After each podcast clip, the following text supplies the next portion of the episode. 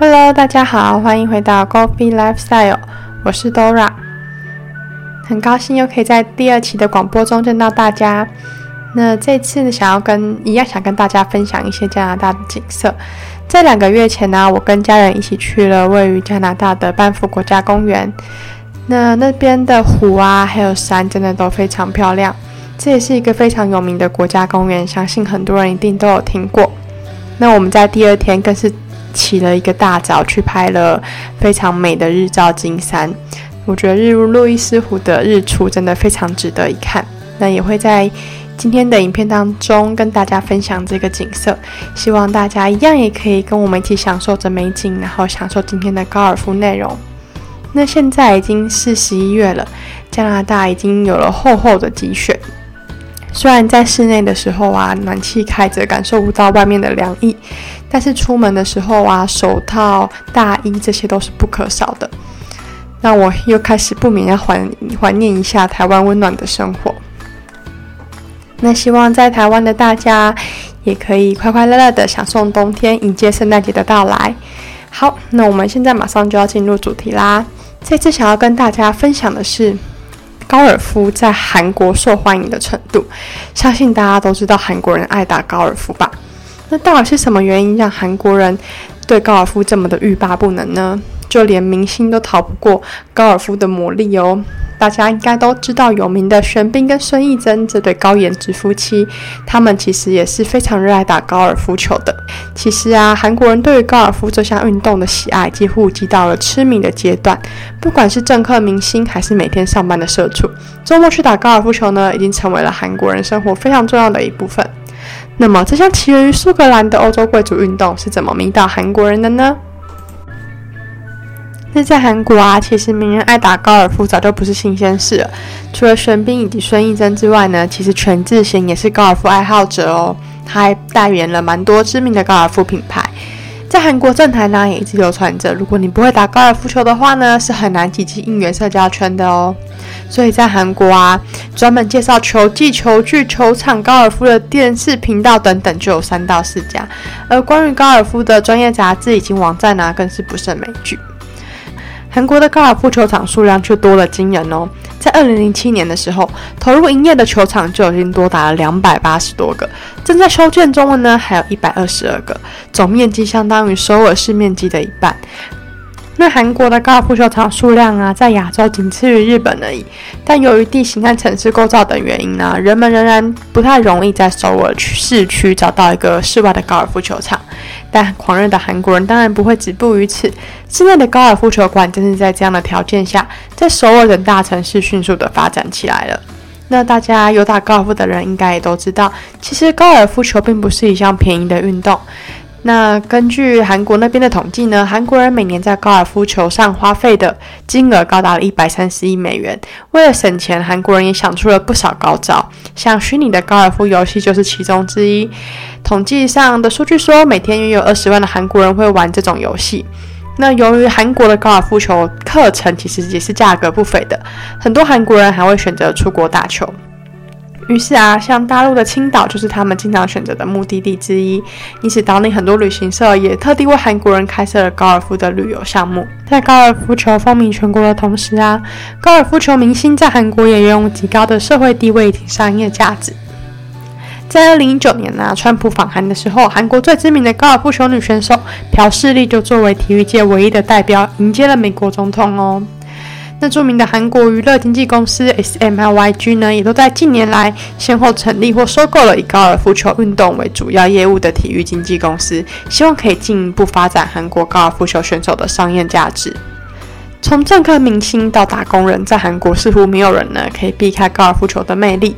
那这颗小小的白球到底是怎么拴住了韩国国民的心呢？在传统意义上啊，其实高尔夫就是一项昂贵的运动，特别是在土地面积相对狭小的国家。那在最便宜的公共球场，四人一组打一轮高尔夫啊，其实每个人需要的价格也是不便宜的，而且还有球童啊等等的费用。所以啊，在高尔夫刚进入韩国的时候，这项运动啊被看作是财富与地位的象征。另一方面，高尔夫球的普及啊，还得得益于韩国的职场文化。在一项本土研究的结果显示，韩国通过熟人推荐或介绍找到工作的人，在韩国的就业群体中呢，占了六十趴。那在这样的氛围下，社交就成为了韩国职场非常重要的一部分。那高尔夫球相对于其他的户外运动来说，比赛强度适中，并且在进行的过程中还能够互相聊天。打完球后，大家还能一起去泡澡啊、吃饭。因此，韩国的商界成功人士和政界官员经常通过高尔夫球作为交流的纽带，建立属于自己的稳固关系圈。不知道大家有没有注意到啊？其实，在现在的韩剧也蛮多看到，就是会打一起去打高尔夫球，甚至是去玩高尔夫模拟器的场面。所以啊，我觉得高尔夫对韩国的文化影响其实真的是蛮深远的。但当然，如果仅仅是作为上层阶级的运动，高尔夫球在韩国并不会如此的流行。降低加入高尔夫这项运动的门槛，走进大众的生活，才是高尔夫在韩国流行数十年的真正原因。在二零一六年的时候啊，韩国遭遇了经济疲软时，政府曾经发布一项长达一百零九页的文件，里面就列举了很多可以刺激激进的措施，其中就包括积极推动高尔夫球运动大众化这一项哦。大家可以想想看，在一个国土面积相对来说没有到非常大的国家，要怎么把高尔夫球推向大众化跟平民化呢？没错，韩国推广高尔夫运动大众化的第一步呢，就是积极的发展室内高尔夫球场以及模拟高尔夫球吧，让大量的民众可以花费少量的金钱，就能享受到在屏幕上打球的虚拟体验。这个措施呢是非常有成效的。在二零一七年呢，一年里啊，只打室内模拟高尔夫的人就占了二十九点八趴。同时啊，家庭月收入在三百万韩元以及不足两百万韩元的阶层，二零一七年参与高尔夫球运动的人口也分别增长了四点四和八点五趴。这是因为高尔夫球逐渐走向大众化，所以才让韩国在近年来超过了日本，成为亚洲的第一高尔夫球大国。那第二个原因呢？其实啊，不知道大家有没有发现，自发明以来啊，高尔夫球场啊，一直都是美女的聚集地。每年举办的 Queen of Golf 赛事啊，始于1994年，现在已经成为了全球最具有影响力的选美赛事之一哦。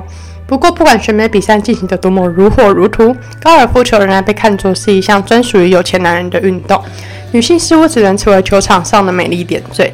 但是在韩国呢，这个情况得到了逆转。一系列的女性高尔夫球手崛起啊，也让韩国成为了女子高坛的头号超级强国。那女子高尔夫的崛起呢，也让高尔夫在韩国越来越流行。一九九八年以前呢，韩高尔夫虽然已经进入了韩国，但是却没有造成流行的趋势。直到一九九八年，朴世丽横空出世，拿下了 LPGA 锦标赛冠军，又捧回了女子公开赛的冠军后，这位韩国高尔夫丈母的出现，让韩国人开始相信，在这个领域他们是可以有所作为的。和 很多对身高啊、体型有要求的运动不同。高尔夫球对于身材矮小的亚洲人来说，一向是十分友好的。那作为相对精准、精确度有着极高要求的运动，高尔夫球要求参赛选手要历经漫长而艰苦的训练过程。相信这一点，大家学习高尔夫的时候应该都感同身受。朴世丽也曾在采访中提到过，高尔夫球啊是一项重复性很高的运动。很难十年如一日的保持专心致志。但从文化的角度说，亚洲人从小就适应了各种巨大的压力，从来不会缺少勤奋、奉献以及热情。所以啊，我们到了职业巡回赛上，自然能更好的应对压力。在韩国，大型企业也十分关注大型的高尔夫赛事及其中的明星选手。首尔体育顾问金贤基在接受采访时曾经提到，韩国高尔夫球女选手啊，尤其是赞助商们关注的焦点哦。如果他们表现好，那些专注于亚洲市场的大财团就会对这项运动感兴趣，收视率也会因此提高，因此高尔夫球市场也会更加的繁荣和富足。那听了听完今天的分享啊，不知道大家对于韩国高尔夫的产业啊，还有为什么韩国人会这么热衷于高尔夫有更多的理解。那刚刚有说到啊，在韩国会让高尔夫球迅速的窜红的原因有很大，也是关于室内高尔夫的推动。台湾现在啊也有非常多的室内高尔夫球场，还有模拟高尔夫球吧。高飞也提供了非常多的模拟高尔夫球练习的点。安和啊，就是一个非常不错、交通又方便的点，希望大家有空可以来玩玩来体验哦。